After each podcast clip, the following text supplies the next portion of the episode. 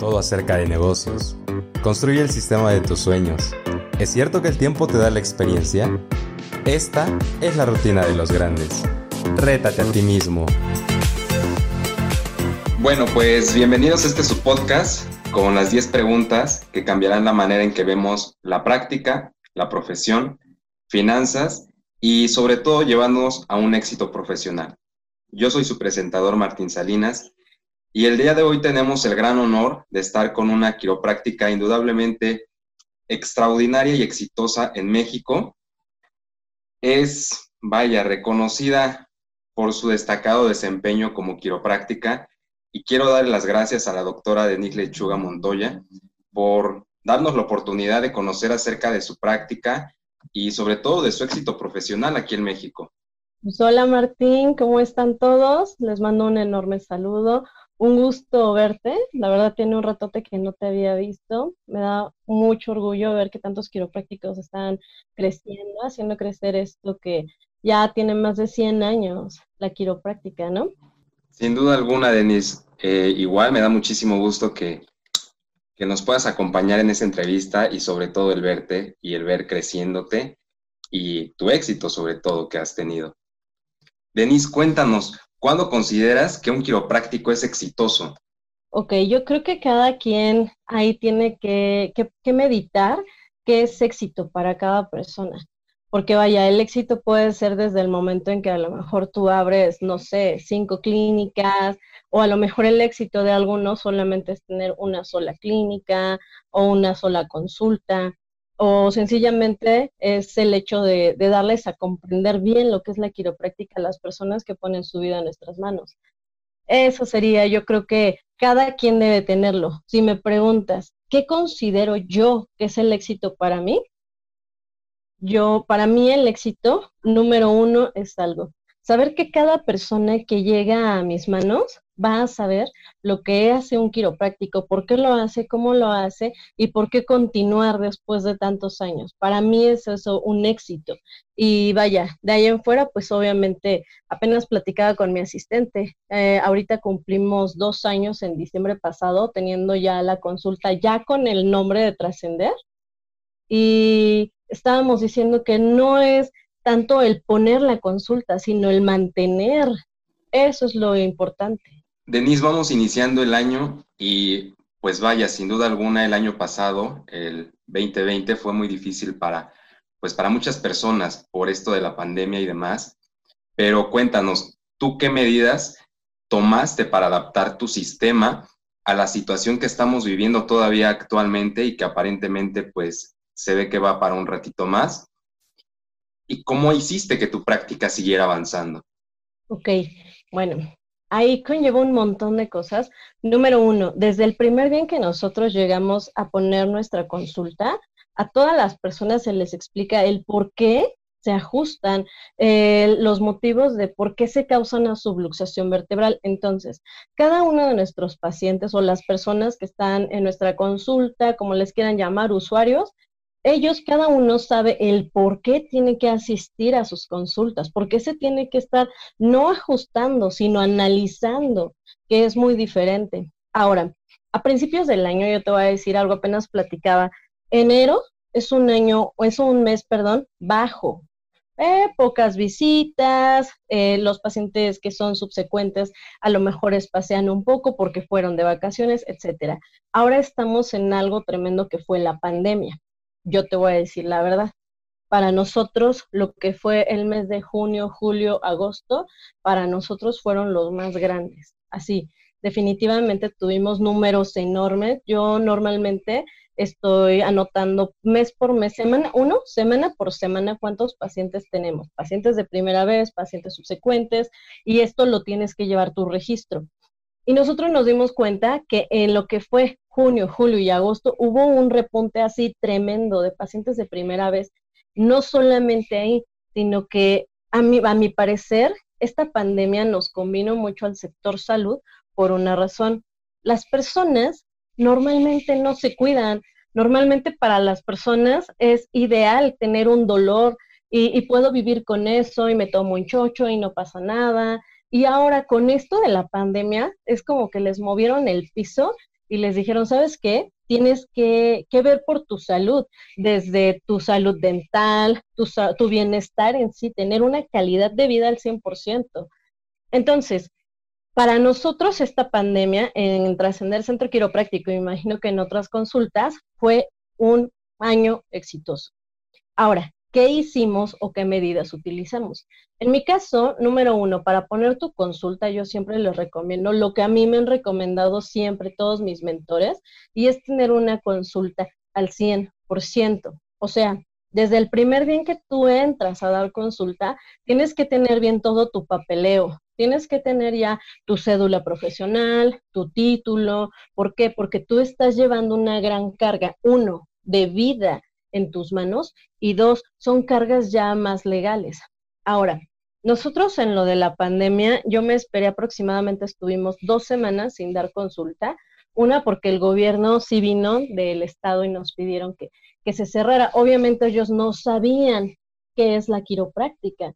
Eh, alrededor de mí hay, este, hay dentistas, hay médicos generales o alópatas, como le quieran llamar.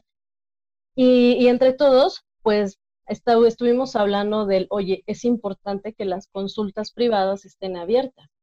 Entonces, llegamos a un común acuerdo y se hizo una charla entre todos los especialistas que habemos alrededor.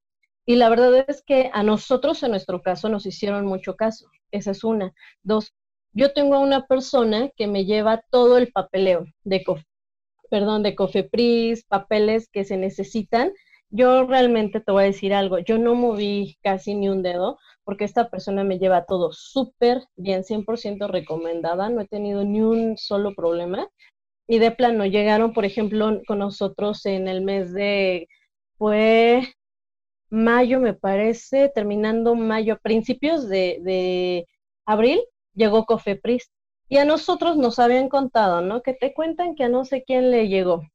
Y, literalmente sí nos pidieron, estuvieron checando todo, las instalaciones, colores de luz, colores de pared, eh, porque ellos no saben por qué utilizamos las mesas. Entonces, todo eso es lo que ellos checaron. Ahora, a mí la persona que me lleva todo el papeleo siempre me ha recomendado que pues tengamos todo en orden. Entonces yo no tuve ningún problema en ese aspecto legal o que me hayan venido a que me faltara algo, para nada. Desde el primer día nosotros tenemos todo correcto. Lo que sí les puedo decir es que, por ejemplo, sí pasaron con nosotros y, les sorprendió el hecho de que la consulta llevaba pues las medidas de seguridad. Número uno, yo no me esperé a que me dijeran, oye, ¿sabes qué? Te hace falta letreros. No, nosotros los pusimos desde el día uno, se tomó este, temperatura, vaya, son detalles que tú lo ves en tu, supongamos que no fuera pandemia, eh, tú lo has notado con tus pacientes o tu asistente desde que llegan, oiga doctor, oiga doctora, como que este paciente como que no se ve muy bien y ellos mismos te lo dicen. Ojo, nosotros, las consultas quiroprácticas no somos este, urgencias. Y yo creo que cuando ustedes salgan, los que están todavía en la universidad, cuando salgan, se van a dar cuenta el por qué nosotros no somos urgencias. Y lo que sí podemos hacer es darnos cuenta, y eso es como muy lógico en tu consulta, y decir, oye, sabe que este no es el lugar ideal para que esté en este momento, posiblemente solucione primero esa parte y ya puede regresar en el caso ahorita del COVID, que es temperatura, que etcétera, ¿no? Un caso increíble que nos pasó a nosotros en la consulta fue que llegó uno de mis pacientes recurrentes y, cuando le tomaron la temperatura tenía 38. Estoy hablando que esto fue en el mes de junio, julio. Y, mi asistente fue así, ya teníamos medidas de seguridad, si llega algún paciente con algún síntoma, no entra nadie más, te quedas tú en la zona, en el área de los pacientes, vamos a checar primero qué es lo que le está pasando y llamamos a los números correspondientes para ver qué se puede hacer, ¿no? Total, entra mi paciente, yo desde que entró nada más vuelto la cara y tenía así, inflamadísimo la muela. Ya tenía él una infección y por eso le estaba causando la temperatura. Ahora, sus familiares se asustaron porque tenía temperatura. Hoy en día eso es lo malo.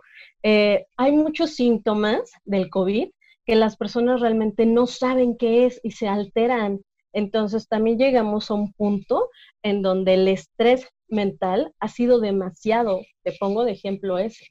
Entonces ya llegó mi paciente y yo le dije, ¿sabes qué? No, lo que tú tienes es que ya irte al dentista es de ya, urge que te quiten ahí, que te pongan un antibiótico.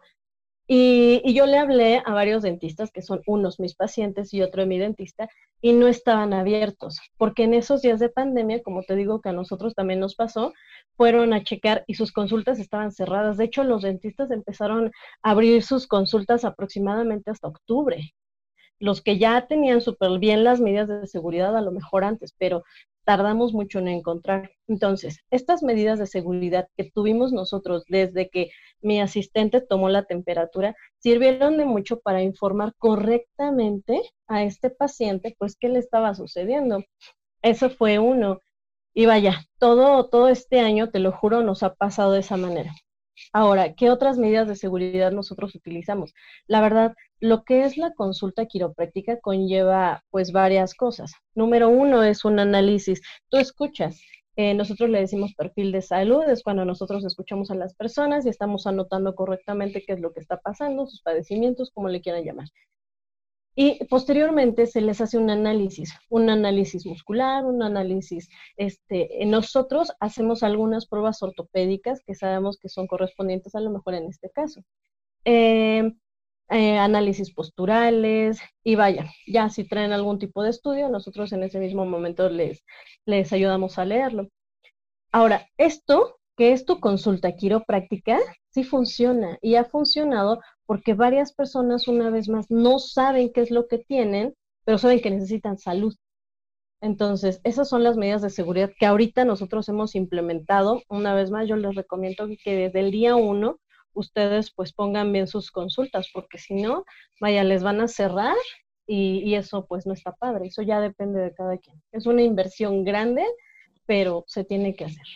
Denise, nos comentabas algo acerca de que tú llevas un conteo semanal y mensual de los pacientes que ves. ¿Cuál es la importancia de llevar esta relación? Sin duda alguna, pues no todas las personas, no todos los quiroprácticos la llevamos o la llevan a cabo. ¿Cuál es la importancia? ¿Tú qué importancia le ves a esta parte y también a los permisos que, que te da COFEPRIS y demás para que puedas estar muy bien regulada ¿Y cuál es la importancia de que lo hagas desde el primer día que abres tu centro quiropráctico o tu consultorio quiropráctico?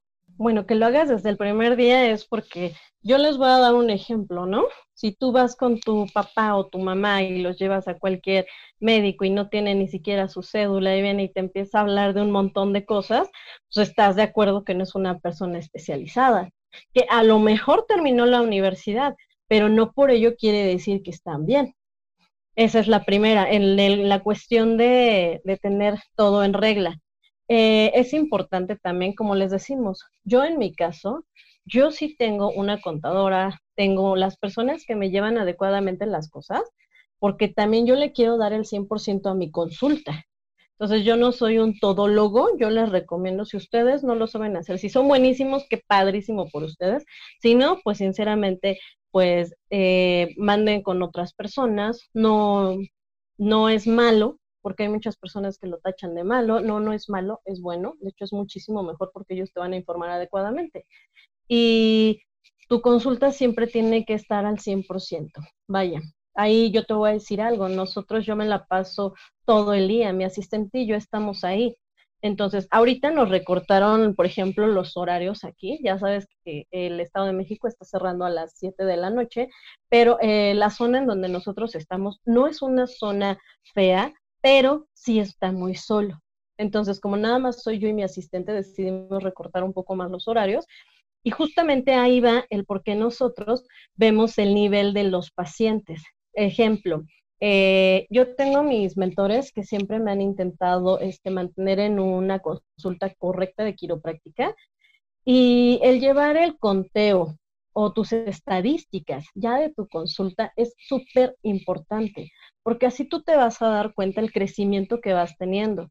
Porque muchos quiroprácticos, apenas estaba hablando con, con, este, con otro doctor, y estábamos hablando, oye, ¿cuántos pacientes has tenido y cómo has estado y no sé qué tanto?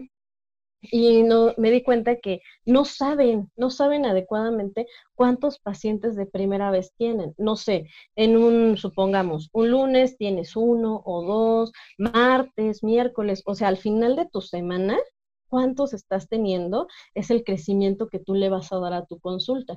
Y tus pacientes subsecuentes, es importante que lleves un conteo que vaya, eso también les voy a decir algo, es un requerimiento que te pide este COFEPRIS, que es normal, que es tu, tu hoja de, de seguimiento, y como quiropráctico lo tienes que tener, sí o sí. Una, porque pues yo te voy a decir algo, no puedo creer que tengan súper buenísima memoria para saber que qué pasó con este paciente hace dos meses, ¿me entiendes? Entonces es importante que lleves todos estos registros. Ahora, no nada más te sirve para eso. Al final de tu mes, tú te vas a dar cuenta si hubo un crecimiento, si se mantuvo, por eso te digo, más que nada son estadísticas, algo que, vaya, yo les voy a decir algo, no nos enseñan en la universidad porque en la universidad únicamente te enseñan como una, una embarradita y eso es casi nada.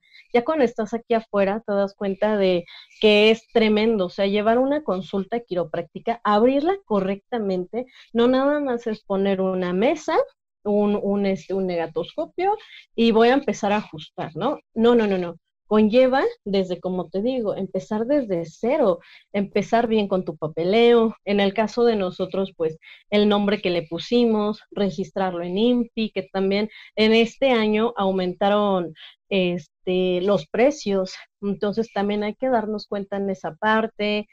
Ahora, regresemos otra vez a lo que son los, los pacientes subsecuentes no nada más te sirve este cuadrito que tienen ahí muchos en sus consultorios, que dice los tres cuidados quiroprácticos, que una parte dice cuidado intensivo de rehabilitación, que yo le digo adaptación, que para mí los tres vienen siendo adaptación, y el último, que es ya para toda la vida, vamos a ver qué te pasa, que hasta ahí hay un carro, ¿no? Estos tres tipos de cuidado se basan en estas estadísticas, justamente tu paciente posiblemente lo vas a ver más seguido y en menos tiempo. ¿Por qué? Lo adecuado, yo fui a un seminario que dieron en la UNEB y, me sorprendió porque dije, oye, muy bien, y estaban hablando de un paciente que no tenía síntomas, asintomático, y, y los cambios que vieron ellos en el proceso de ajustes fue casi, casi hasta la, de la 8 a la doceava consulta. Estamos hablando de un paciente asintomático. Los sintomáticos posiblemente, te voy a decir algo, puede pasar desde el primer día, no lo sé.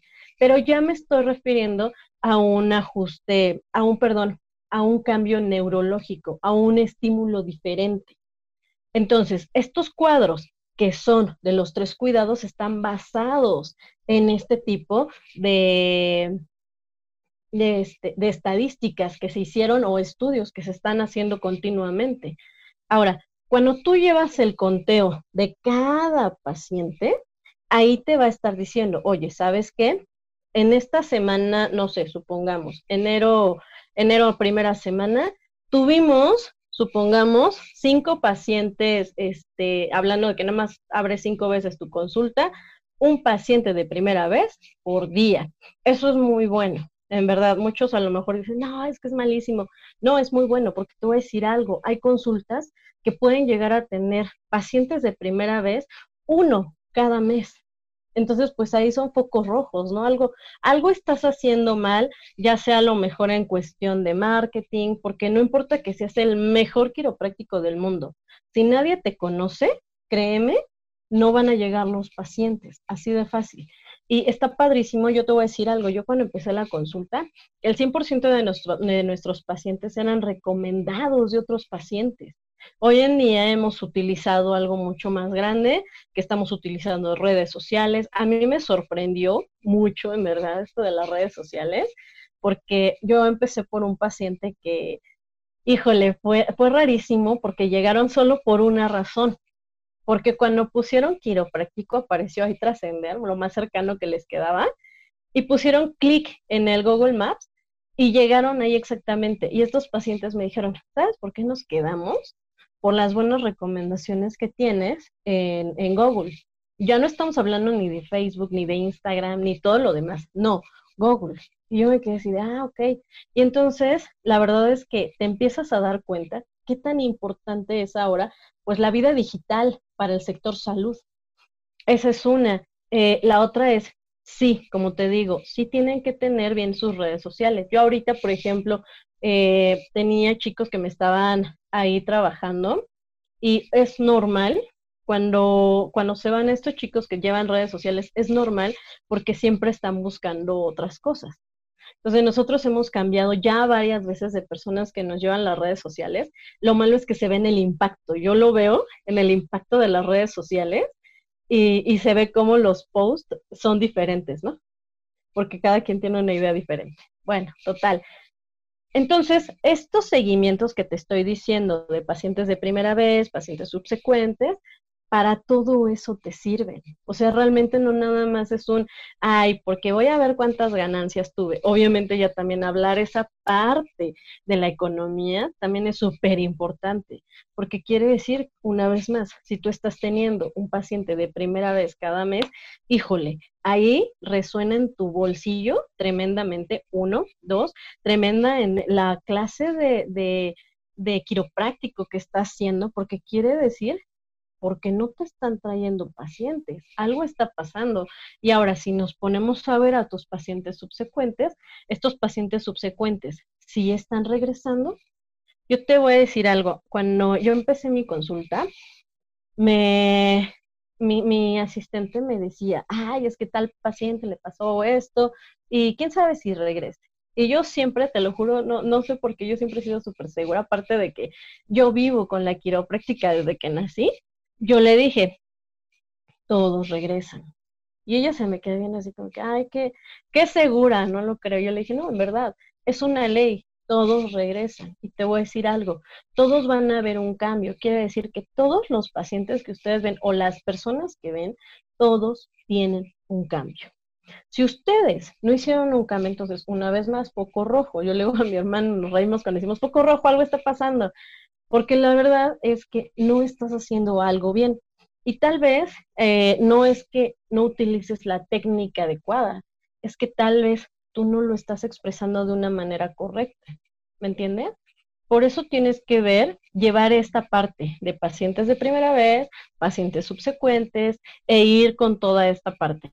Digo, eso es, yo te estoy así súper mega generalizando porque podemos hacer un tema así súper chiquito de cada cosita, porque es tan importante desde el paciente de primera vez hablarle correctamente de lo que es la quiropráctica, porque si desde el primer día llega y tú no le lanzas bien la información, no recuerdo cómo se llaman estos mensajes, pero es un mensaje que tú le puedes decir. Ejemplo, llega tu mamá y le dices, oye mamá, párate, pero siéntate, pero párate, pero siéntate.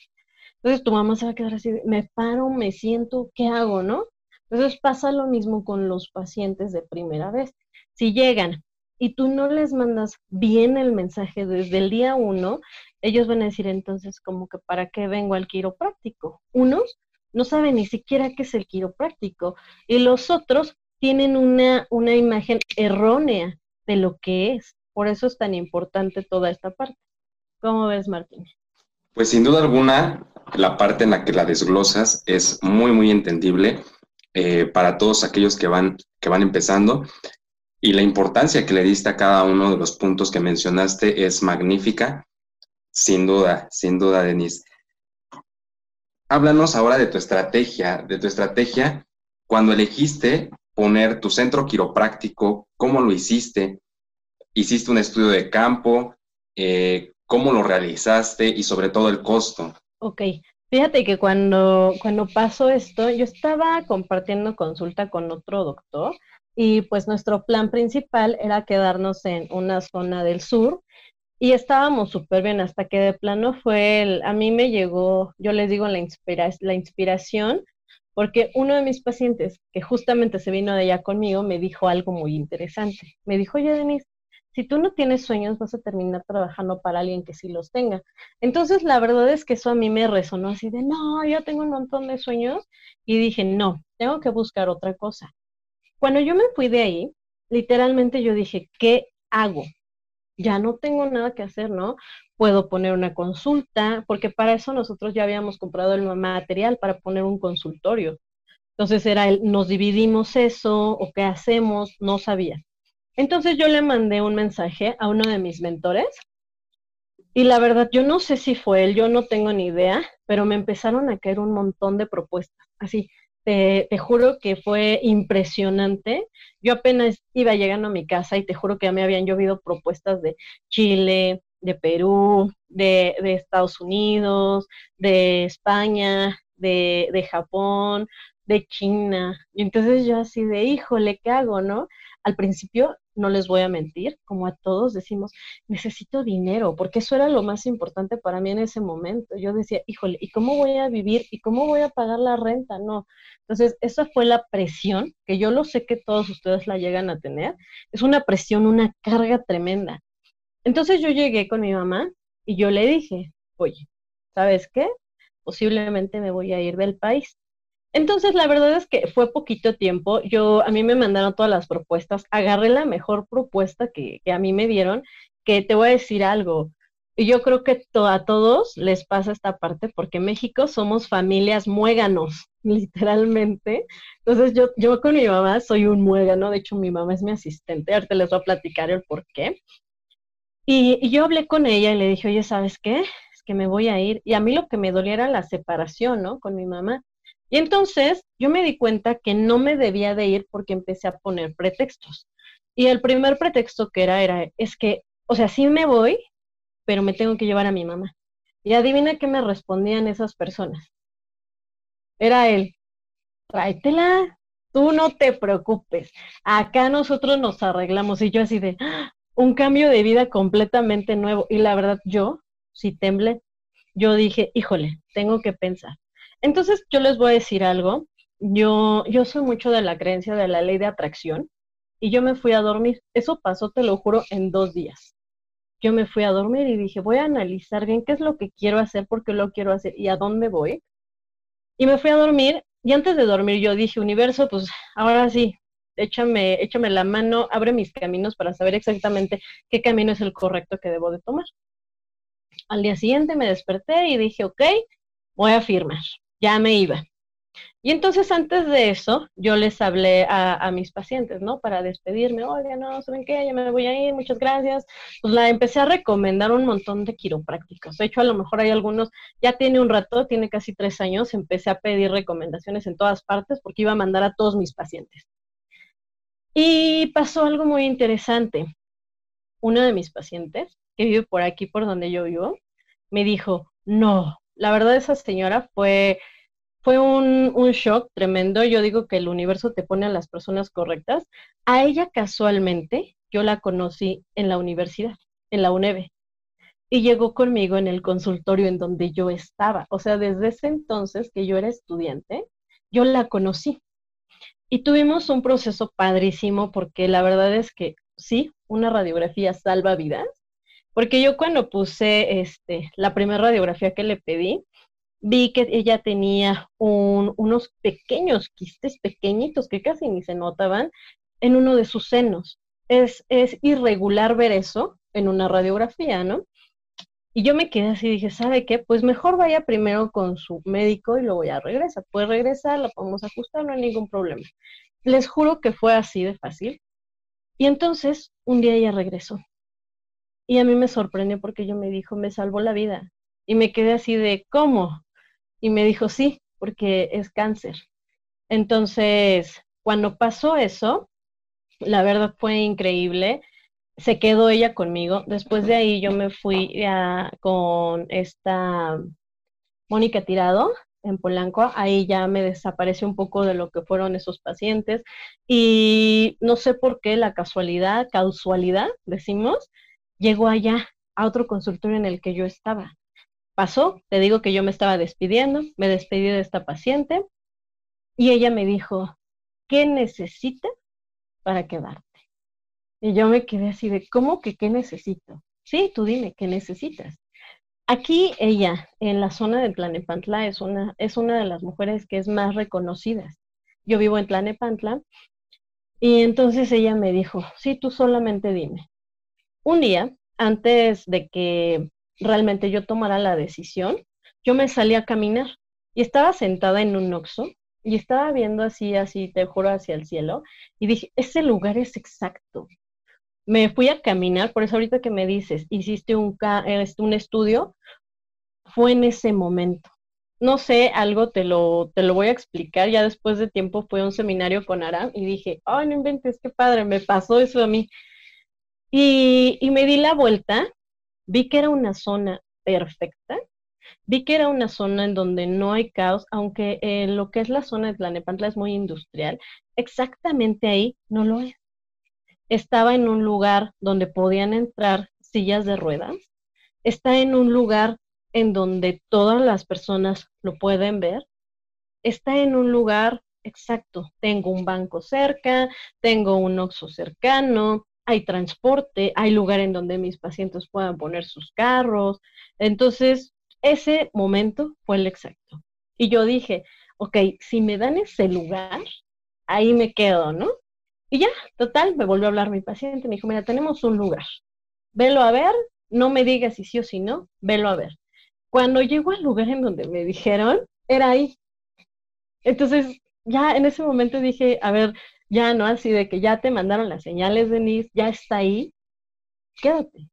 Entonces, la verdad es que a mí me gusta mucho ese lugar, una vez más te lo repito, es un lugar en donde pueden entrar fácilmente sillas de ruedas, es un lugar donde fácilmente pueden estacionarse mis pacientes, tenemos lugar para estacionarnos y es más, toda la calle se pueden estacionar porque es libre.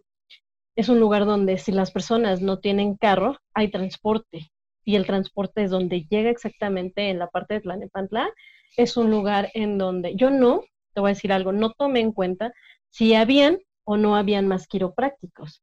La verdad, yo te voy a ser sincera, para mí nunca hemos sido una competencia uno con el otro. La verdad, si uno crece, crece el otro. Y si se pone al lado el otro, ahí se lo mandas. Oye, ¿sabes qué? Hoy no tengo, tengo la agenda llenísima, ahí te va uno. O viceversa, ¿no? También lo podemos hacer.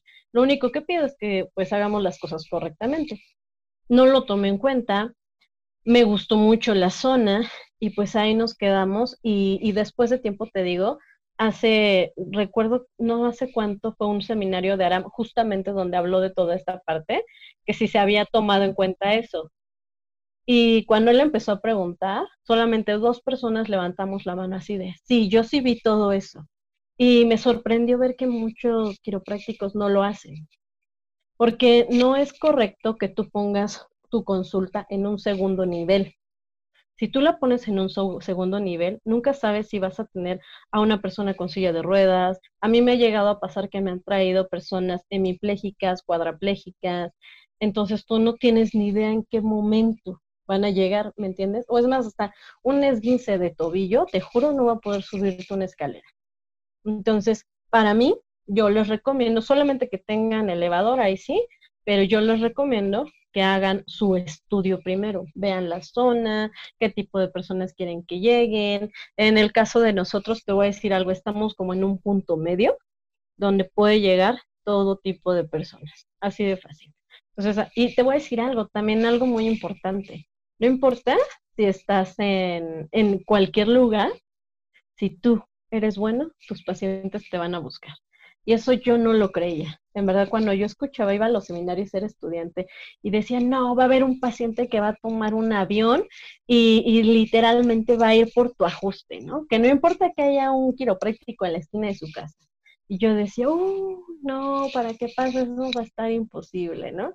Y no, te voy a decir algo tenemos pacientes que vienen de todas partes de la República Mexicana y también pacientes que vienen del extranjero. Entonces, eso es sorprendente. Si lo haces bien y lo haces correctamente y con ese amor y esa pasión, te juro que el universo te va a regresar las cosas, porque estás haciendo algo correcto. No estás mintiendo absolutamente nada. Extraordinario, Denise. Sin duda alguna, son puntos que hay que tomar en cuenta. Eh, visualizar principalmente qué es lo que quieres, dónde lo quieres y cómo lo quieres, ¿no? Esa es también una parte importante que, hay que tomar en cuenta antes de poner un consultorio quiropráctico o un centro quiropráctico. Llevas cinco años en consulta, ¿correcto? Así es, desde que egresé, sí. Ok. ¿Cómo obtuviste la confianza de tus pacientes los primeros años? ¿Es difícil? ¿Es difícil el obtener la confianza de los pacientes, especialmente el primer año cuando ven que pues vas saliendo, que no tienes experiencia y demás? Fíjate que, híjole, no se me complicó y yo creo que hay una razón del por qué no se me complicó, que apenas platicaba yo con mi hermano de eso. Y es que para mí la quiropráctica siempre ha sido tan común, tan común, que para mí es tan común que las personas deban de asistir al quiropráctico. Estamos platicando, yo cuando iba a la primaria, yo veía a mis amigos y mis amigos me decían, es que voy a ir al doctor. Y yo, para mí, el doctor era el quiropráctico. Porque cuando mi mamá nos decía, vamos a ir al doctor, yo decía, sí, vamos a ir al quiropráctico. Una, porque nos encantaba, porque ahí estaban este, los hijos de mi madrina y nos poníamos a jugar. Y la otra es porque nos gustaba, o sea, era tan, tan hermoso. Y entonces mis amigos me decían, sí, es que me, me, me siento mal del estómago. Y yo así de, pero pues no creo que te vayan a dar nada, te ajustan. O, nosotros en ese entonces no utilizamos la palabra ajustar, nada más decíamos, te acomodan. Y agarraban y nos decían, este, no, voy a ir al IMSS y yo, te lo juro, yo así de IMSS, no sé qué es eso, la verdad. Yo creo que fue como hasta que yo trabajé hace muchos años de mis primeros trabajos, nada más tuve tres trabajos sinceramente, en un McDonald's y es cuando yo supe que era el IMSS y el ISTE, porque antes yo no conocía eso. Por eso te digo, para mí eran médicos, así. Mi mamá nos enseñó a decir, vas a ir con el médico. Yo, ah, ok, voy a ir con el médico. Pero el doctor para nosotros era el quiropráctico. Entonces apenas platicaba con mi mamá y ella conoció al doctor Francisco Luna y al doctor Francisco Pizarro y ella nos contaba también, dice, una vez yo estaba bien deprimida, parecía bien deprimida, llega el doctor, me dice, ¿qué tienes? Mi mamá se llama Carmen y le dijo, ¿qué tienes, Carmen? Dijo, no, doctor, es que estoy muy deprimida y no sé qué. Vente para acá, te voy a ajustar. O era él, me dolió la cabeza. Carmen, tranquila, vente, te voy a ajustar. Entonces, para nosotros era tan común que cuando yo empecé a dar consulta, para mí era tan común decirles, mira, es que hay una interferencia que está haciendo que ahorita tú tengas una migraña, que tengas insomnio, pero primero vamos a analizarlo para saber correctamente si sí es esta la razón. Y las personas como que se quedan así de, es que nunca nadie me había explicado. Entonces, cuando tú manejas también el tema, tú lo puedes explicar a cualquier tipo de persona, sea un albañil, sea un gran empresario, sea lo que sea, cuando tú manejas también el tema, no importa. Entonces, más que ganarte la confianza, me parece a mí que ellos se dan cuenta que tú estás bien informado y que ellos están poniendo su vida en tus manos y que están poniendo eh, su vida en las manos de la persona correcta, ¿me entiendes? Por eso te digo que es hablar desde eh, tu consulta, desde que llegan, de lo que escuchan. Entonces, tengo pacientes que literalmente me dicen, ay, es que nada más me llama tu asistente y ya me sentí bien. Ya, o sea, es, una felicidad así de, ay, voy a ir a mi consulta. Tengo pacientes que me dicen, es que esto ya es tan común para mí que, que es tan hermoso. Tenemos personas que ya tienen 30 años en la, en la consulta. Yo tengo 31. Ellos no empezaron porque a lo mejor nacieron de una familia quiropráctica, sino tuvieron algún otro tipo de problema y empezaron su, cuidado quiropráctico y escucharlos hablar es, es el mejor marketing, así de fácil. Ahorita con la pandemia es triste porque nada más podemos tener pocas personas, pero antes ellos mismos, o sea, los mismos pacientes son los que, es que sabes que la quiropráctica te sirve para eso. Entonces es tan hermoso ver esa parte que nos encanta. Y en ese momento yo creo que cuando tú reafirmas tus conocimientos, es cuando sabes que estás haciendo las cosas correctamente y es cuando tú te das cuenta que te puedes llegar a ganar, por eso, a ganar la confianza de esas personas.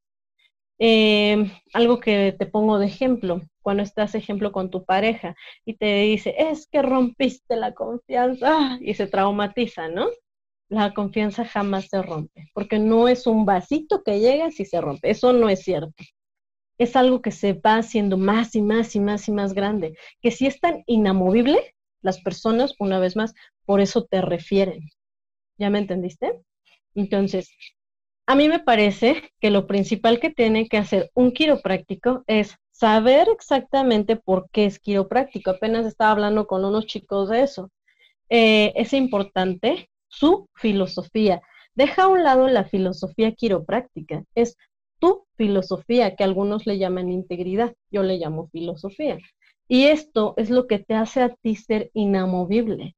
Que vas a decir, yo soy quiropráctico, sin miedo, no tambaleas y las personas sí se te van a quedar bien así de, ah, es huesero, o van a decir, wow, ¿y qué es eso? Porque lo dices con tanta emoción que quiero saber, quiero saber más. Entonces, principalmente tú, estudiante, egresado, tienes que saber principalmente eso. ¿Qué quiero? Yo en verdad quiero ser quiropráctico o a lo mejor me metí porque era la única universidad que estaba cerca de mi escuela, de mi casa, perdón, o porque soy el primero de mi familia que termina la universidad, por eso tengo que ser quiropráctico. No lo sé, tienes que saber eso. Ya cuando tú tienes un enfoque correcto, por eso te digo, vas a empezar a informarte bien de lo que es cada tema. Y ahora sí, vas a tener también ese tema que se lo puedes llegar a decir a cualquier persona, tan fácil y sencillo, que van a decir, wow, no sé por qué tengo que estar aquí. Así de fácil. Entonces, me parece que es primero empezar a trabajar cada quien dentro y ya después de eso empezar a buscar más información para hacerse más fuertes, así como dicen algunos quiroprácticos, el gran quiropráctico, ¿no? Nada más. De acuerdo con tu experiencia, nos comentas que pues llevas muchos años conociendo la quiropráctica desde tu infancia. ¿Cómo consideras que debería ser la manera correcta de hablar sobre quiropráctica? Ok, eh, una vez más, yo creo que depende de cada persona. Todos somos un mundo completamente diferente. Y cuando ustedes están, ya ni siquiera nos vayamos con los pacientes. Vámonos ahorita con tu familia, con tu familia directa. Si tu familia directa no sabe lo que es un quiropráctico, entonces pues poco rojo, ¿no? Otra vez así como que, híjole, chécale porque algo no está pasando bien. Si viene tu tía y te dice, oye, mijita, ¿me puedes tronar? Pues foco rojo, porque ellos tampoco están sabiendo bien lo que hacen. Hoy en día, mis familiares saben que tienen que hacer consulta, tienen que hacer su, este, agendar su consulta, porque si no, no hay. Una, en verdad no les miento, no hay este, espacios. Y ellos lo saben, híjole, eres mi tía, eres mi primo, son mis sobrinos, pero me van a tener que esperar porque todavía hay pacientes. Y, ojo, a ellos también se les respeta su horario, como cualquier otro paciente. Por eso te digo, viene desde ahí. Ahora, ya con tus pacientes, imagínate nada más si tu círculo social, que son tu papá, tus hermanos y tú, son un mundo completamente diferente, ahora te imaginas allá afuera ¿cuántas personas van a pensar completamente diferente? Entonces, tú tienes que explicar la quiropráctica o explicar lo que tú haces correctamente a cada persona. Hay un libro muy bueno que se llama, yo me dio mucho de él, se llama Así habló Zaratustra de Friedrich Nietzsche.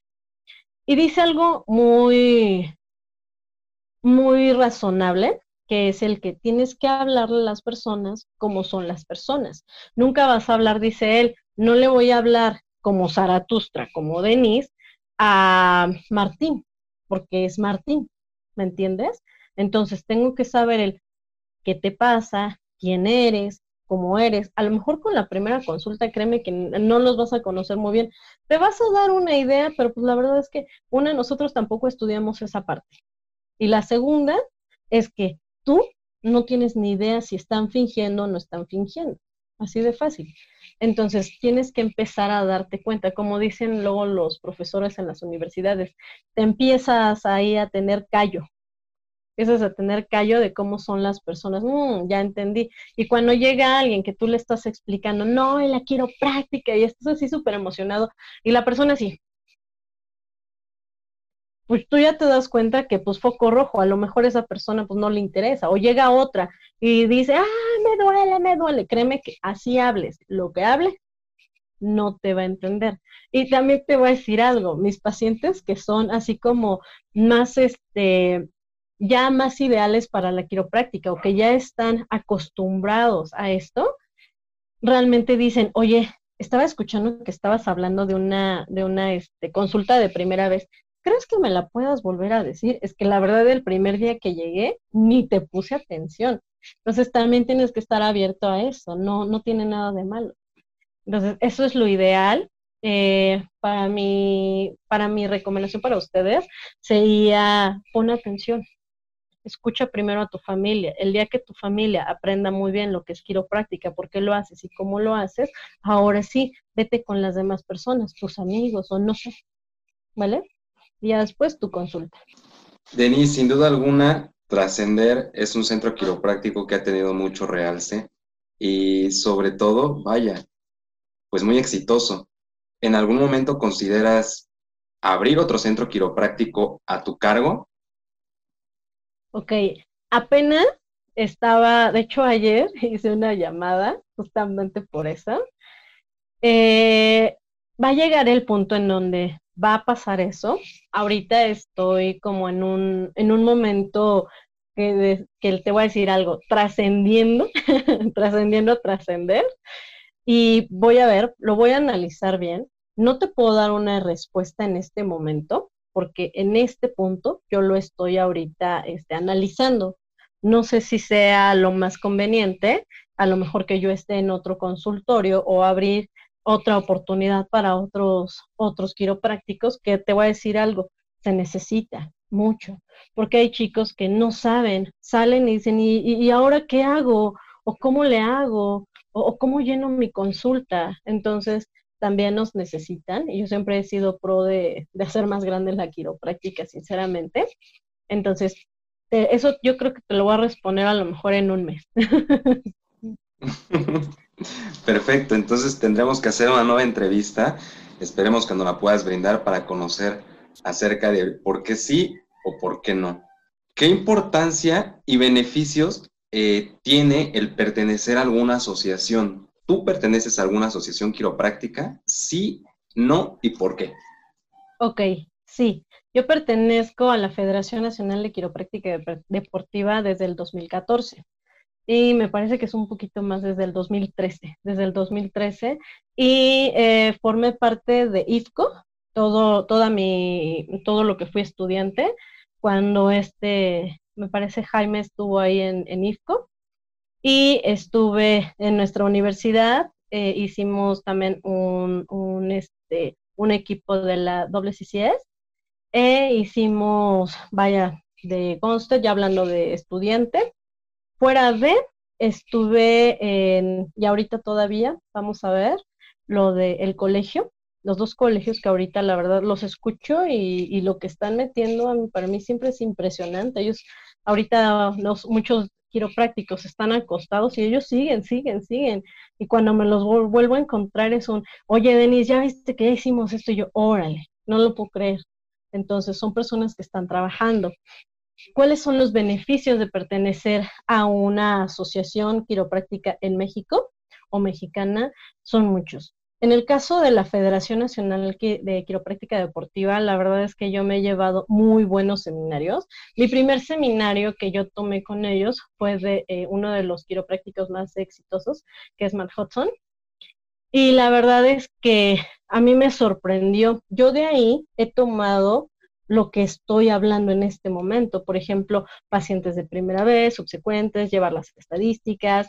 Entonces, realmente a mí me ha servido, yo te lo juro que era de las ñoñas que se llevaba en todos los seminarios un cuadernito y chu, chu, chu, chu, ahí me ponía a escribir, ahí tengo mis cuadernitos y así de, me acuerdo que me habían dicho, y chun, chun, le pongo, me pongo a buscar. Eh, la federación este, el año pasado, antepasado, trajo Pierce. Para mí es una de las técnicas que a mí me ha sorprendido muchísimo, como no te imaginas. Eh, en México no la han dado, ni lo que son las universidades, ni por otro lado. Entonces yo tuve, yo me llegué a esa técnica principalmente con Aram, que es una de las personas que más la lleva. Entonces en ese entonces, él apenas estaba a lo mejor conociéndola o, o no tengo ni idea cómo estaba pasando ahí su proceso, pero estuvimos mucho cercanos a él. Entonces pudimos conocer lo que era esta técnica. Ahora que la trajo la federación, fue un wow. Y eso nada más es poquito porque, híjole, es tremendo. eh, lo que fue también el seminario de activador. Yo fui la primera vez que, que, tomé activador, fue en la federación. Yo todavía ni siquiera conocí activador. Me parece que yo iba como en tercer semestre, si no me equivoco, y me sorprendió. Yo cuando ya entré a, a lo que fue mi, mi clase de activador, para mí fue así, rapidísimo. Y yo veía que les decía a mis compañeros, mira, es que tienes que hacer esto, esto, y ellos así, de, es que no lo entiendo. Y yo así de, ah, no, pues es que sí me sirvió, porque lo vi, yo creo que fueron dos años antes de que yo tomara activador. Entonces, como estudiante, formar parte de la Federación Nacional de Quiropráctica Deportiva, vaya, te traen seminarios que nadie más trae. Una, dos. En el caso de lo que son los colegios, la verdad es que, te lo repito, a mí me ha sorprendido porque ahorita eh, lo que son los colegios están viendo las opciones o las oportunidades que tenemos como licenciados en quiropráctica, porque la quiropráctica pues tiene que realmente, más que legalizarse, no recuerdo cómo se llama este, esta palabra, pero que se una regulación. una regulación, ándale, regularizarse adecuadamente. Entonces, eh, todos los quiroprácticos los vemos que están en los grupos de Facebook. ¿Y por qué tal pseudo quiropráctico está haciendo esto y no sé qué? Bueno, pues les voy a dar una noticia, aunque nos duela a todos, pues el conocimiento está ahí. Así de fácil. Y es más, ustedes tienen la culpa, porque ustedes se pasan, se graban y ahora ya veo que ya son hasta videos de TikTok, ajustando, ¡pum! Entonces, hay algunos videos, te voy a decir algo, no está mal que hagan videos, no está mal. Lo que está mal es que enseñen cómo son las técnicas. Porque estas personitas agarran y le ponen pausa, ¿qué hizo? Ok, esto. No tienen ni idea de lo que hicieron ustedes, pero es pausa y le pongo y esto, porque justamente ustedes les están dando las armas para que ellos puedan hacerlo. Por eso les digo, aunque nos duela, la información está ahí. Ahora, yo he visto fácilmente hay libros de quiropráctica que están en las redes, ahí en internet. Tú le pones tal libro y cualquier persona lo puede comprar. La información siempre ha estado ahí. Estas regularizaciones lo que pueden hacer es, no vamos a pelear porque los quiten, porque eso sinceramente es un poco imposible que pase, porque son muchos. Yo les digo, es como el mo. El mo, si no lo quitas la primera vez, ya crece un montón y ya se está pudriendo todo. Entonces, lo que se puede hacer es a lo mejor regularizar para que la palabra quiropráctica se utilice adecuadamente y que ellos puedan inventar cualquier otra palabra, ya sea este masajito, no sé qué, no tengo ni idea, pero lo ideal sería regularizarlo de esa manera. Ellos están trabajando ahí, lo que son las federaciones, por eso te digo una vez más, a mí me sorprende, no nada más en eso.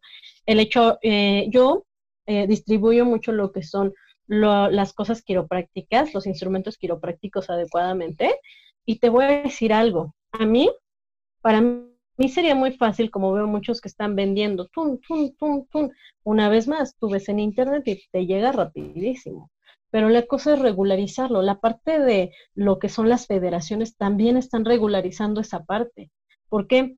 una vez más, un instrumento como el activador, pues no es cualquier cosita. Y hoy en día vemos a tantos, una vez más, quiroprácticos que están en TikTok, en vaya, en otras redes sociales, ahí parecen nada más como si fuera una engrapadora. No están llevando a cabo lo que es el protocolo.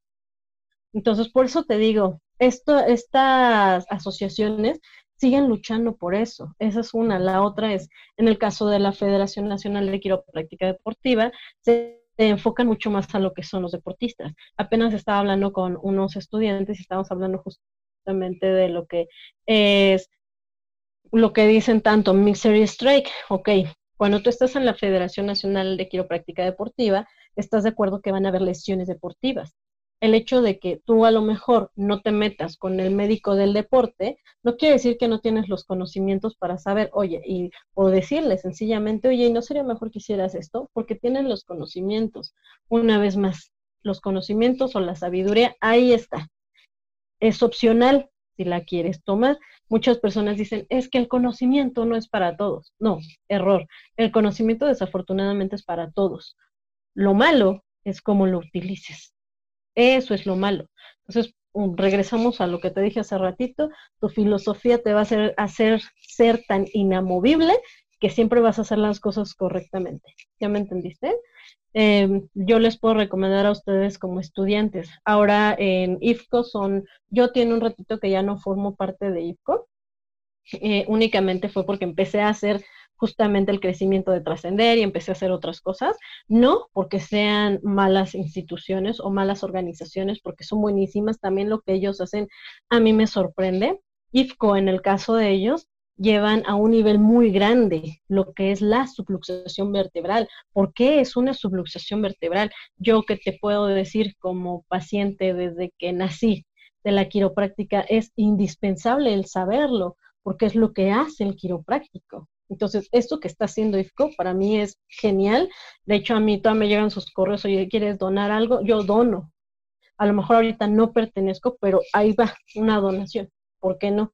Lo que son, ahora vámonos con los estudiantes. Eh, la WCCS, que en años ya pasadísimos, ya ni me acuerdo cuántos años, estaban los chicos de UNEVET, Hoy en día yo veo que ya asociaciones que son para estudiantes han recaído así, ¡shum! Eh, concursos que se deben de hacer adecuadamente, lo que es la expresión de lo que es la quiropráctica, como el Sol de TIC, donde tú y yo estuvimos, ya no se hace, no se tiene años. Y tú les preguntas a los estudiantes, oye, ¿y qué hace un quiropráctico? Y los estudiantes se quedan así de, pues, ajusta, y por qué lo hace o cómo lo hace, ¿no? Entonces, este tipo de programas que se hicieron ya eh, en parte del, para estudiantes fue necesario. Yo te voy a decir algo, y a lo mejor tú lo has notado, los chicos que estuvieron en lo que fueron los concursos de TIC son los más exitosos de sus generaciones. Así de fácil. Y los demás, así como que, oye, y tal, y tal, este compañero, no, pues es que a lo mejor ya se casó, tuvo hijos, o puso su consulta y no le fue bien, ¿me entiendes? Pero es porque desde ahí tú le buscaste. Cuando empezaste a hacer a lo mejor tu speech, dijiste, a ver, ¿qué es? ¿Por qué es? ¿Cómo es? Y empezaste a buscar quiroprácticos. Entonces, hoy en día, los estudiantes tienen una manera mm, diferente de hacerlo, que es por internet a nosotros nos tocó ir a tocar puertas. Yo te voy a decir algo, para mí fue mucho mejor porque literal a mí de repente me dejaban parada ahí a lo mejor dos, tres horas, pero te juro que de esas dos, tres horas yo aprendí como no te imaginas.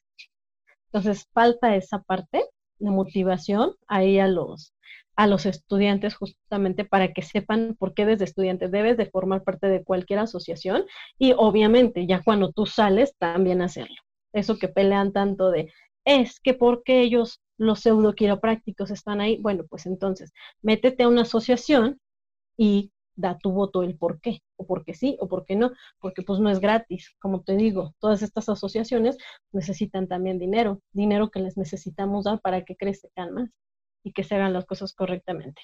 ¿Cómo ves? ¿Qué le damos cuando pertenecemos a una asociación? ¿Qué le damos a esa asociación? ¿Qué valor le damos? Eh, en una entrevista con el doctor eh, Roberto Cortés, decía que habría que unirnos para unificarnos y que la profesión sea reconocida. Ese es un principal punto que, hay que tomar en cuenta al pertenecer a alguna asociación, independientemente de cualquiera, ¿no? De las cualquiera que, que existen. Pero cuando ingresamos a una asociación, tú que ya estuviste dentro de ellas, cuéntanos, ¿qué le damos a la asociación?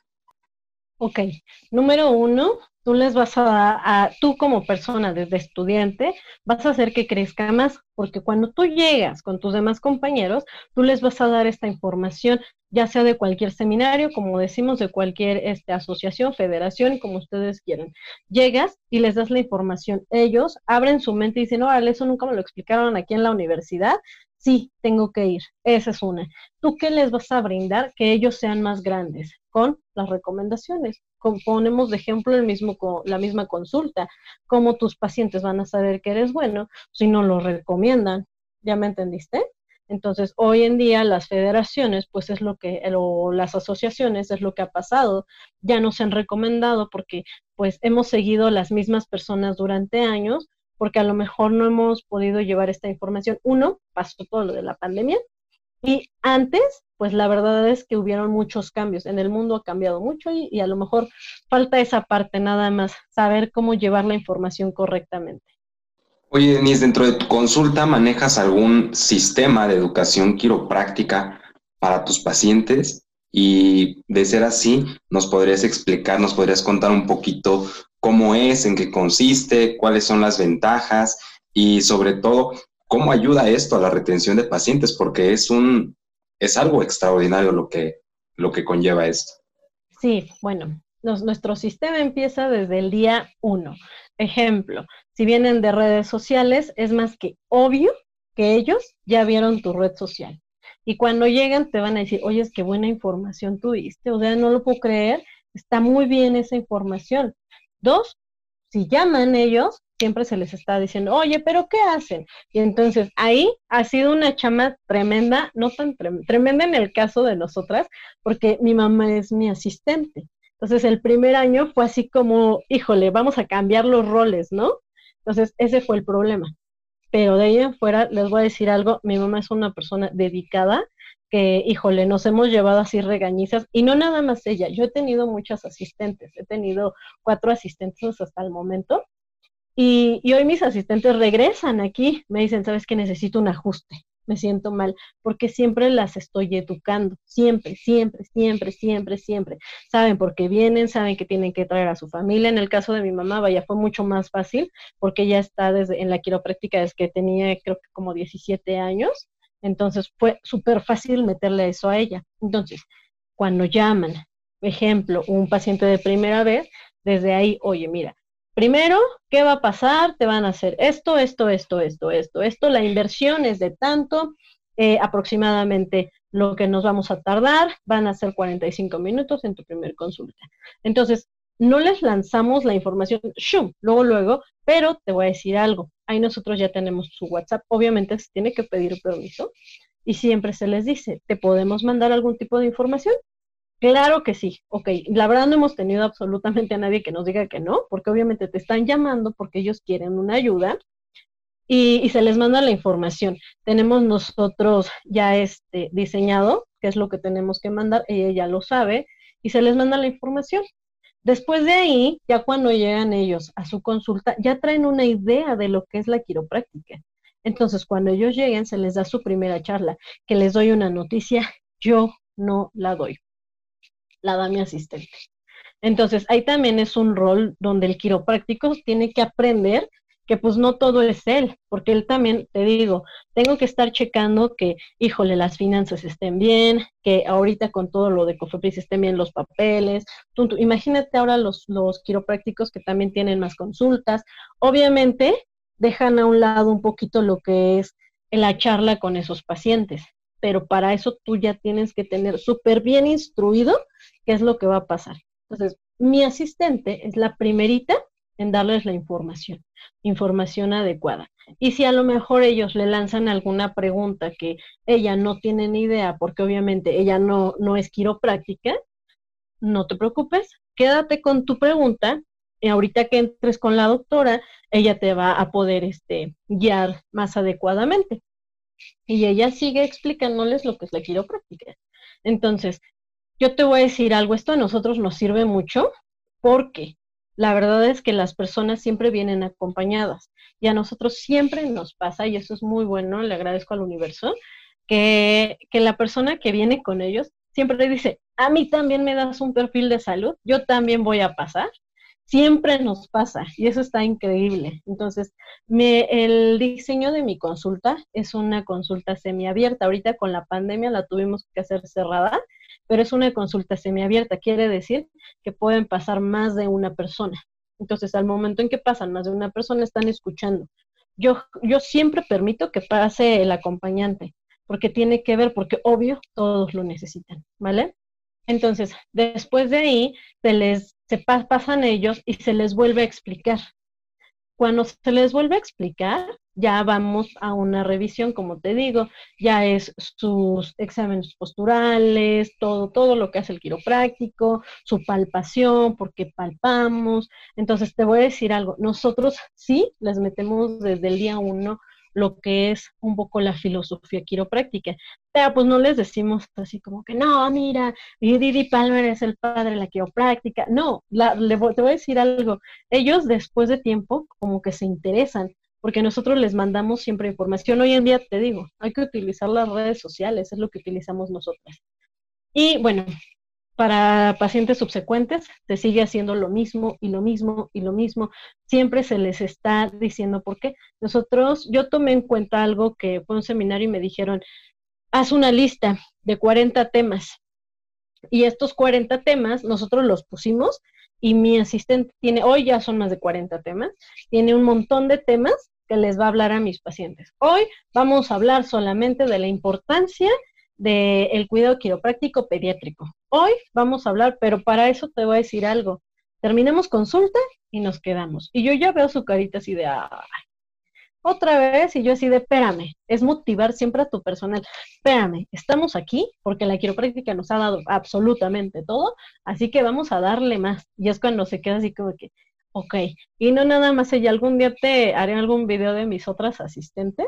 Ya tengo un ratito que ya no estoy con ellas y lo siguen diciendo. Y ellas me siguen mandando pacientes, o sea, porque lo, lo aprendieron tan bien que es algo importante, ¿vale? Denis, sabemos que no solamente te dedicas a la parte de brindar consulta, sino que de un tiempo para acá decidiste empezar, vaya, un nuevo negocio en el cual era a comercializar eh, modelos anatómicos, eh, material didáctico y demás. ¿Qué importancia tiene este tipo de material para el quiropráctico y cuáles fueron las razones por las que decidiste eh, empezar tú a comercializar este tipo de producto? Ok, bueno, número uno, Sorella de Fratello tiene políticas muy inamovibles, como ustedes lo saben, y estas políticas, la número uno es siempre hacer crecer a la quiropráctica, así de fácil. Por eso empezamos. Empecé yo porque me di cuenta que, número uno, para que tú consigas algo tan simple como un modelo anatómico, realmente es complicado. Es complicado porque un estudiante que va saliendo y que a lo mejor sus papás no le están ayudando, no lo puede comprar. Apenas hablaba con Carlos Selles de eso. Tenemos que tomar en cuenta que estamos en México no estamos en Estados Unidos, no estamos en Inglaterra, no estamos en España, donde en estos lugares, vaya, los, a los quiroprácticos son quiroprácticos de un nivel socioeconómico diferente. La mayoría de los quiroprácticos aquí en México es muy diferente, aparte ya con esta pandemia, obviamente muchísimo más. Entonces, yo me di cuenta que la verdad es que muchos de mis compañeros no tenían las posibilidades de adquirirlo tan rápido. Entonces yo siempre hago las cosas correctamente, hago lo mejor que puedo hacer correctamente, sinceramente. Y algo que hice fue hacer una asociación para traer los modelos anatómicos. Quiere decir lo siguiente, los modelos anatómicos que ustedes adquieren no son chinos, número uno, no son este, cualquier modelo anatómico. Estos modelos anatómicos ya tienen un registro de que, bueno, aquí en México eh, te pide como sanidad, o ¿cómo se llama? Salubridad, perdón que te piden para traer algún tipo de modelo anatómico, algún tipo de adquisición de área de la salud, por así decirlo. Entonces, para hacer eso de los modelos anatómicos me costó, híjole, como no te imaginas. Hoy en día apenas platicaba con mi hermano y hay muchísimos que los distribuyen, pero hay una hay diferencias entre que lo que es el material chino, hay modelos anatómicos suizos y hay modelos anatómicos alemanes, porque en México no se hace. Eso es algo muy importante. Ahora, a mí me sirvió mucho porque hoy en día, como les dije a muchos de mis de, de nuestros clientes, es algo interesante. Nosotros hoy nos, nos convertimos en distribuidores de lugares como Motolínea. Motolínea en la Ciudad de México es una de las más grandes distribuidoras de cosas del área de la salud. Entonces, los modelos anatómicos son tan excelente calidad que se están distribuyendo de esa manera. Pero no nada más cabe ahí. Para mí, la verdad te voy a decir algo, va más allá. un modelo anatómico debería de existir en cada casa, así de fácil. Hoy en día más fácil porque lo tienes en el celular, pero dime, ¿cuántas personas no te han llegado que no saben ni siquiera lo que es su columna vertebral? Para mí sería indispensable que los niños de primaria tuvieran un modelo anatómico, a lo mejor uno de su columna vertebral y dos de todos sus órganos para saber exactamente qué hay adentro, porque estamos conociendo el exterior, estamos conociendo a lo mejor eh, de qué están formadas las paredes, tu, tu, tu, tu, pero ¿y qué hay adentro? Por eso cuando ellos crecen traen una mala información. Esto vendría desde los niños. También es una razón muy grande por la cual lo empecé a hacer. Ahora, vámonos ya un poco a lo que es el área quiropráctica. Los quiroprácticos necesitamos varios instrumentos para empezar lo que es una consulta ideal. Número uno, pues, obviamente, conocimientos. ¿Qué quiere decir? Como dijimos ahorita, invertir en seminarios, seminarios que te pueden traer por fuera cualquier persona o te puede traer alguna institución legalizada. La segunda, tienes que invertir en lo que es tu consulta. Lo que necesita un quiropráctico para comenzar se llama una mesa quiropráctica, pero no cualquier mesa quiropráctica. Apenas estaba viendo con un estudiante que me dijo, es que se empezaron a vender un montón, un montón de mesas. Sí, pero no. Sí, porque está padrísimo, qué bueno que ya hay múltiples opciones, antes habían muy poquitas. Lo malo es lo siguiente, esas mesas, ¿cuánto tiempo te van a durar? Es ahí cuando tenemos que saber hacer una buena inversión porque a lo mejor hoy en día que tú ya estás afuera te diste cuenta, híjole, compré una mesa y me duró un año. O compré este, a lo mejor un drop y me duró tres meses. Hice dos, tres ajustes y ya no, ya no funcionó. Entonces, hoy en día es ideal saber qué tipo de mesas son las correctas, porque no nada más los drops se diseñan para que caigan, ¿no? Sino tienen una angulación, el por qué tienen esa angulación, cuánta, cuánta velocidad es la que tú estás metiendo en un ajuste, o una simple mesa. Realmente, este, yo te voy a decir algo, Gonstead, que son las mesas que más tiene, tienen todos en sus consultorios, son diseñadas de una manera. Ahora que vino este Ilion, ay, no me acuerdo de su apellido, que vino en la gran idea, este, que vino también con Aram, no me acuerdo de su nombre. Eh, yo estaba con mi hermano afuera y empezó a ver varios, varios equipos de, de Gonstead y, nos preguntó a nosotros, oigan, ¿y esto se vende? Y nosotros le dijimos, pues sí, vaya, mucha gente los compra. Dijo, es que esto está mal diseñado. No tomaron en cuenta la angulación de la columna vertebral, no tomaron en cuenta el tamaño de cada quiropráctico, tú, tú, tú, tú, ¿me entiendes? no es como, y vaya, hasta podemos poner un ejemplo súper buenísimo y absurdo a la vez, como tu almohada, tu almohada con la que duermes diario. Dios, tú no vas a poder dormir con la almohada que tiene tu mamá o que tiene tu hermano. Entonces, ¿cómo vas a poder ajustar con una mesa que es igual a la de todos los demás. Si tú a lo mejor quiropráctico mides dos metros y yo mido unos 54, no, pues cuando ahí yo me voy a lastimar el hombro, el codo, la mano.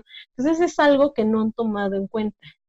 Por eso eh, en Estados Unidos realmente te piden en muchas ocasiones medidas, aproximadamente esto, aproximadamente el otro. ¿Ya me entendiste? No es como todo estandarizado. Entonces, aquí en México es algo que tenemos que empezar. Una vez más, van empezando como cualquier empresa. Hay fallas, hay errores y esperemos que se corrijan estas partes. Después de ahí, es importante tener ahora sillas. Yo sí tengo mi silla Gonster, yo la mandé a hacer exactamente para mí. Cuando la mandé a hacer con esta persona, y él ya no hace mesas, me parece, no, si me equivoco ahí, que me corrija después. Pero yo le mandé exactamente así, así, así, así, porque yo soy una quiropráctica chaparrita. De hecho, cuando ustedes van a mi consulta, pues mi negatoscopio está abajo, mis cuadros están abajo, y, se quedan así mis pacientes que están muy chiquitos. Sí, está chiquito, me refiero hacia abajo, porque yo estoy chaparrita, porque si yo estoy ahí ajustando, pues me voy a lastimar diario, ¿no? Entonces, son cosas o detalles que muchos quiroprácticos no toman en cuenta. Es un problema cuando se comparte la consulta. Yo la compartí y créeme que yo con la persona que estaba, eh, sus mesas eran muy altas y es que él era muy alto. Y yo de, plano llegué al punto en donde tenía que usar tenis más altos porque ahí empecé a usar tenis y este para que no me lastimara el hombro, porque ya llegó a un punto donde le decía, ay, es que me duele el hombro ahora sí de tanto estar así poniéndome de puntitas. ¿Ya me entendiste? Y luego de ahí, bueno, más que obvio, para estudiantes desde tercer semestre, que ahorita ya les están enseñando desde tercer semestre, son indispensables lo que son sus negatoscopios porque les están enseñando a marcar radiografías. Ya basta de que estén marcando en las ventanas, porque eso se les hace un mal hábito. Porque yo he visto consultorios ya de quiroprácticos que a lo mejor tienen años de haber egresado y están marcando en una este, ventana. Hoy en día, bueno, ya nos estamos modernizando y ahora ya son este, algunos, algunas aplicaciones o vaya más cosas, ¿no? Entonces, tener tu negatoscopio desde que eres estudiante es ideal, porque ahí ya te vas a dar una idea de lo que está pasando. Yo les recomiendo que tú desde que eres estudiante inviertas en tus radiografías, o sea, que nadie más te la pida. O sea, yo ya tengo mi radiografía, profesor, ¿me puede enseñar a marcarlas, por favor? Y obviamente ahí pues va con lo de las reglas, que yo ya les había hablado hace un rato de eso. Eh, si tú te compras una regla González ahorita, que tú estás en tercer semestre y diario estás viajando en el metro o en el autobús o no sé, créeme que se te va a romper. Y se va a romper porque sí. Son 800, 900 pesos que se van a la basura y ahí vas a llorar porque te cuesta comprarlos.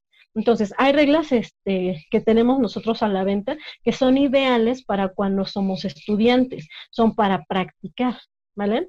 Y ya después de ahí, obviamente, ya cuando sales, cuando egreses, ya no estás con esa regla, ya invierte bien e invierte en una buena regla. Hoy en día, eh, ah, les voy a, ahí por ahí les tengo un video de justamente de la comparación de las reglas y invierte. Yo tengo todas las reglas que han salido y todas las utilizo. Así que me digan, no, es que eso no se utiliza. No, sí se utiliza.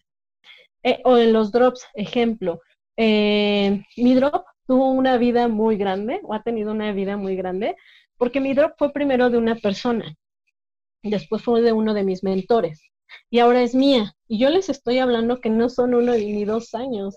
O sea, es un drop Tuli que ha durado un montón. Por eso te digo. Y tengo otros compañeros que me dicen, es que yo tengo mi drop y ya no me duró. O se echó a perder una, dos, tres veces que empecé a practicar con él y ya no sirve. Entonces, no por ello no quiere decir que no podamos desarrollarlo. Una vez más, como cualquier este producto, cuando empieza, pues a lo mejor tiene fallas. Yo siempre les recomiendo a, los, a las personas que adquieren productos, si te falló, pues habla con esta persona y dile, oye, sabes que no me funcionó muy bien. Ya depende de cada quien, porque me dicen algunos, es que son bien groseras y me dicen que no es cierto, que no, que no sé qué tanto. Bueno, se lo dejas ahí a su conciencia, pero te juro que van a haber otros que van a decir, mm, entonces fallé en eso, mejor lo voy a corregir. ¿Ya me entendiste? Pues así empezaron y te juro que así empezaron tú y todos ellos. Y ya, después de ahí, bueno, obviamente un quiropráctico tiene que tener su modelo anatómico de columna vertebral, ya sea con crestas ilíacas y a lo mejor un fémur o solamente con el sacro, porque hay de todo tipo de quiroprácticos que nada más te dicen, ¿sabes qué? Yo nada más la quiero con el sacro, porque yo nada más voy a explicar lo que es una subluxación vertebral. Hay otros que te dicen, ¿sabes qué? Yo quiero que explicar a lo mejor hasta el movimiento de la coxa con el fémur. Entonces ya va un poco más y también hay obviamente quiroprácticos que te dicen, ¿sabes qué? Yo quiero explicar ¿Por qué nada más tienen que hacer una flexión y extensión con su rodilla? Porque nada más es una articulación en bisagra. Entonces ahí tú ya vas ampliándote más y sabes qué es lo que necesitas. En el caso de los cuadros, yo sí les recomiendo eh, que pongan por lo menos un diseño de lo que es el sistema nervioso. ¿Por qué? Porque las personas no lo saben. Entonces, para, para basarnos en una información real, acuérdense que nosotros los seres humanos aprendemos observando, escuchando y tocando. En el, en el caso de los modelos anatómicos pues, nos pueden agarrar. Hoy en día en la pandemia, pues ya no mejoraremos esa parte. Y vaya, también yo me voy a la parte pediátrica, no nada más me quedo ahí. Hace unos años yo tuve ahí una, un diálogo con una persona que decía, no, es que eso no se tiene que explicar. No, claro que se tiene que explicar. Nosotros tenemos estos muñecos que crepitan, y, son exactos porque realmente luego sí te llegan niños y te dicen, no, es que me va a doler. Entonces, cuando tú les empiezas a enseñar, porque te voy a decir algo, así me enseñaron a mí y así aprendimos nosotros, era un, mira, va a pasar esto, voy a ajustar a este muñeco y listo. Ah, ok, ¿gritó? No. Ah, ok, bueno, eh, para las personas que se quieren ir al área pediátrica. Entonces, esto es ideal. Ahora también están los click. Estos son instrumentos que son similares al activador. Entonces, tú cuando vas a ajustar con activador, porque también hay un protocolo para que podamos ajustar a, los pacientes pediátricos, pues tú les puedes enseñar, porque ellos ya están traumatizados con que piensan que es una jeringa.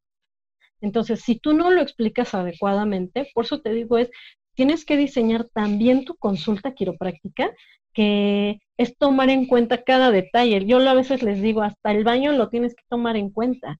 Tener jabón, tener a lo mejor detallitos que huele rico. Yo tengo pacientes que te digo, híjole, dicen, es que entrar a tu baño es como un sueño, me puedo quedar aquí. Yo, porque uno tienes todo, o sea, ni en mi casa tengo todo. Y la segunda, huele delicioso. O sea, nunca he visto un baño donde entra tanta gente y huele delicioso. ¿Me entiendes? Entonces son detalles que se ven chiquitos, pero híjole, son enormes. Bueno, entonces Sorella Fratello eh, está diseñada para ayudar a crecer a más, a más quiroprácticos. ¿De qué manera? Nosotros lo que hicimos, tomamos en cuenta, como dijiste hace rato, el tomar en cuenta el campo que tenemos principalmente antes eh, hablando de quiropráctica, que a qué pacientes va enfocado esto, y ahora es hablando a qué tipo de quiroprácticos va enfocado esto. Yo te voy a decir algo. Las tres universidades, o bueno, cuatro universidades, están en cuatro lugares completamente diferentes. Uno, Universidad Estatal del Valle de Catepec no es la mejor zona de la Ciudad de México. Entonces es una zona que, híjole, tú sientes que se sales de la universidad y va latiendo tu corazón porque dices, me van a saltar, me van a saltar. Entonces, no es un muy bonito lugar. Ahora, las personas que llegan a esta universidad, hablando que las universidades en México no son privadas, pero tampoco son 100% públicas, quiere decir que están allegados cualquier tipo de persona a llegar. Eh, lo que es la Universidad de Ocoyoacac, vaya, está en un lugar este, rural, Igualmente, son personas que vienen de muchísimos otros lugares de extensión de toda la República, pueden llegar a quedar ahí, ¿eh? Y yo lo he visto, que me sorprenden que luego lleguen de Monterrey y yo, órale. Y lo que es Amanalco, tú, tú, ¿quién más me puede decir eso? ¿Cómo es? Es una zona que apenas está en crecimiento. Y obviamente V, aunque a lo mejor V está en una facultad, que a mí, a mí ahí fue un pequeño error, porque por eso salen como que confundiendo, porque mezclaron ahí todo, mi opinión muy personal. Entonces, tomemos en cuenta que estas universidades entonces, ¿en qué lugares están? ¿Qué quiroprácticos estamos saliendo de ahí? Entonces, basándonos en eso, te vuelvo a reiterar, las personas necesitan ayuda en este momento. ¿De qué manera? No todos pueden adquirir un modelo anatómico así. Van a haber unos que sí, van a haber unos que no, pero no solamente ahí. Yo te voy a poner un ejemplo mucho, mucho más grande. Aquellas personas que están haciendo ya no nada más un consultorio, sino están haciendo un montón de consultas, son los primeros que me llamaron para hacer esto. A mí me sorprendió porque las tandas nosotros los empezamos a hacer para que todos adquirieran su modelo anatómico. Para mí es ideal que el, el estudiante que está desde el primer semestre tenga un modelo anatómico, porque caray, estás aprendiéndote la columna vertebral desde ahí. Y aparte ese modelo anatómico te va a durar un montón. Entonces, cómpralo. Y después de ahí, obviamente, las personas que te digo ya tienen más consultorios, se están dando cuenta, oye, voy a poner, no sé, supongamos, tres consultas pero no puedo hacer la inversión así en fa en los tres modelos anatómicos, en lo que va a, despuntando a lo mejor mi consulta, pues voy a adquirirlos de esta manera, ¿me entiendes? Entonces eh, son maneras de pensar completamente diferentes, por eso te digo, hoy en día los quiroprácticos son, es una extensión tan grande que tenemos que empezar a pensar en cada uno de ellos. Y bueno, las inversiones, como te digo, se tienen que hacer correctamente. Y sobre el efratelo, es lo que les estamos intentando enseñar. Tienes que invertir adecuadamente tu tiempo y tu dinero como quiropráctico, así como tú se lo enseñas a tus pacientes, también hazlo tú. ¿Cómo ves? Sin duda es una labor extraordinaria lo que estás haciendo, el ayudar a la profesión quiropráctica, a los quiroprácticos, pues es algo que no todo el mundo lo hace que cuesta mucho trabajo y que, pues claro, se tiene que reconocer el gran esfuerzo que has hecho porque pues no es algo que nazca de la noche a la mañana, lleva mucho tiempo y sobre todo mucha dedicación, Denise. ¿Qué fuentes eh, de información son las que prefieres para ampliar tu conocimiento y vaya, experiencia quiropráctica? Eh, durante la entrevista has comentado o nos has comentado varios lapsos que has aprendido durante los seminarios a los que acudes. Y eso hay que recalcarlo, que es de, gran importancia. Pero tú, ¿cuáles son tus fuentes para buscar este tipo de información? Ok, bueno, número uno, yo utilizo mucho a mis mentores. La verdad es que a pesar de que yo ya tengo un ratito a lo mejor que egresé, yo sí les sigo llamando y yo les digo, oye, ¿sabes qué? Es que ya me trabé en esto, échame la mano y mis mentores a mí me mandan directamente algunos links, oye, ahí te va esta información buenísima, o a veces ni siquiera necesito llamarles, la verdad es que dos, tres de la mañana ya tengo ahí la información y yo, órale, inventes esto, me dicen, sí, es algo completamente nuevo que salió, chécalo y ahí hablamos otro día. Entonces, eso la verdad es que a mí me sirve. Las fuentes que te puedo decir, eh, ahorita libros de quiropráctica, la mayoría de los libros de quiropráctica son en inglés. Entonces, apenas estará, me estaba hablando de un montón de libros. Eh, ahorita, últimamente los he leído mucho porque la filosofía quiropráctica no es complicada. Lo que es complicado en tu cerebro como persona individualmente es comprenderlo tú porque es como si a ti te dan una analogía, vaya, de esa analogía miles de personas van a tener una idea, pero tal vez esa analogía solamente quiso dar una sola idea. Entonces, por eso es más bien complicado para algunas personas, pero es muy fácil. Eh, lo que son, es que una vez más, yo creo que más bien mis mentores son los que me han dado mucha información.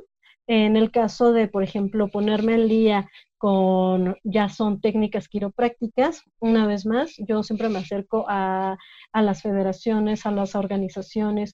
Oye, ¿qué hay de nuevo? Eh, por ejemplo, con el doctor Sproul, muy de repente yo le llevo a mandar mensaje, oiga, doctor, es que tengo esta duda. Ah, mira, no, lo que pasa es esto, esto, esto. Entonces de ahí ya se desarrolla. Yo les recomiendo que más bien ustedes tienen que acercarse a las personas correctas que los van a guiar por un lugar. Entonces, porque no sé, te puedo decir, vamos a hablar de filosofía, pero hay muchos chicos que van a decir, ok, pero yo quiero a lo mejor saber un poco más de ciencia. Entonces son diferentes, una vez más, mis mentores, porque cada uno de ellos se enfoca en algo diferente. Entonces, más bien les recomendaría que tengan un mentores. Denise, estamos por terminar la entrevista y antes de despedirnos, quisiera que nos regalaras unas palabras para pues para todos los quiroprácticos, tanto pues los que son egresados como los que son estudiantes, los que van egresando y vaya también a los que están viviendo esta etapa difícil de pandemia como todos. Bueno, número uno, no dejen de escuchar cada seminario que se da. Ahorita lo tienen en la palma de su mano. Son charlas buenísimas que se están dando por todos lados. Eh, lo que es Orele Fratello les está dando charlas. Únicamente ahorita nos estamos enfocando en los estudiantes, porque desafortunadamente, Martín, lo que hemos visto es que muchos chicos están desertando.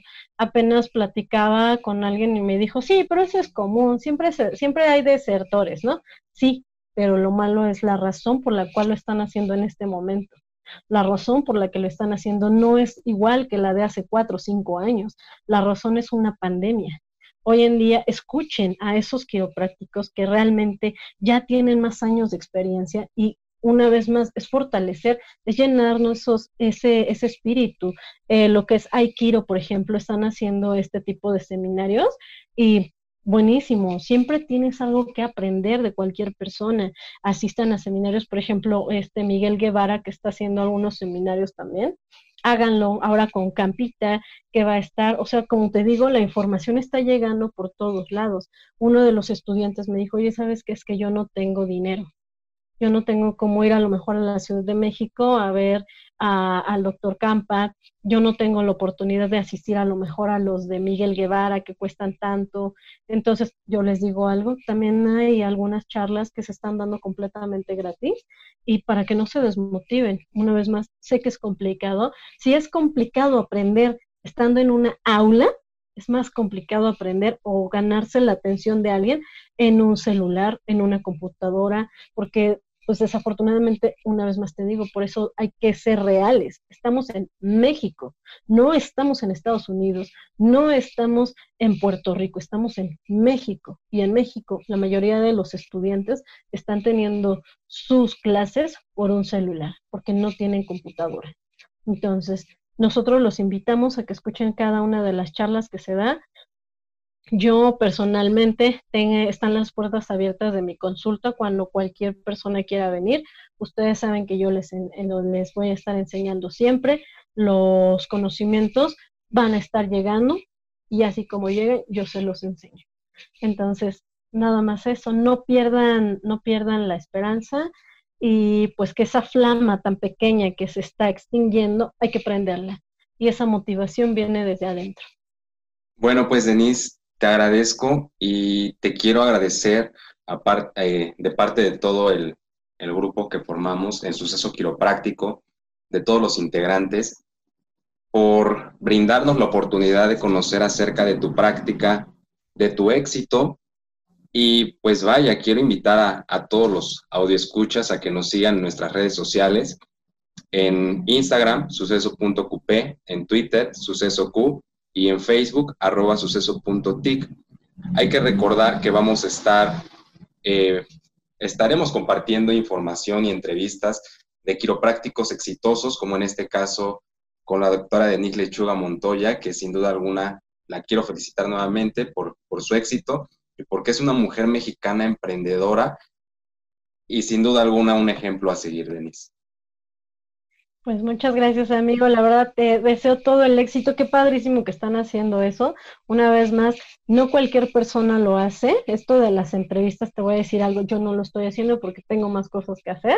Y a mí me sorprende el tiempo que te das, porque también los que nos estén escuchando ahorita, él tiene su tiempo de consulta, no nada más eso, pues también tiene una vida fuera de, entonces es qué padrísimo esto que están haciendo, échenle muchas ganas y también para ustedes, qué padre que siga emprendiendo ese, esa flama quiropráctica que todos tenemos que tener. Bueno, pues así damos por terminada esta entrevista.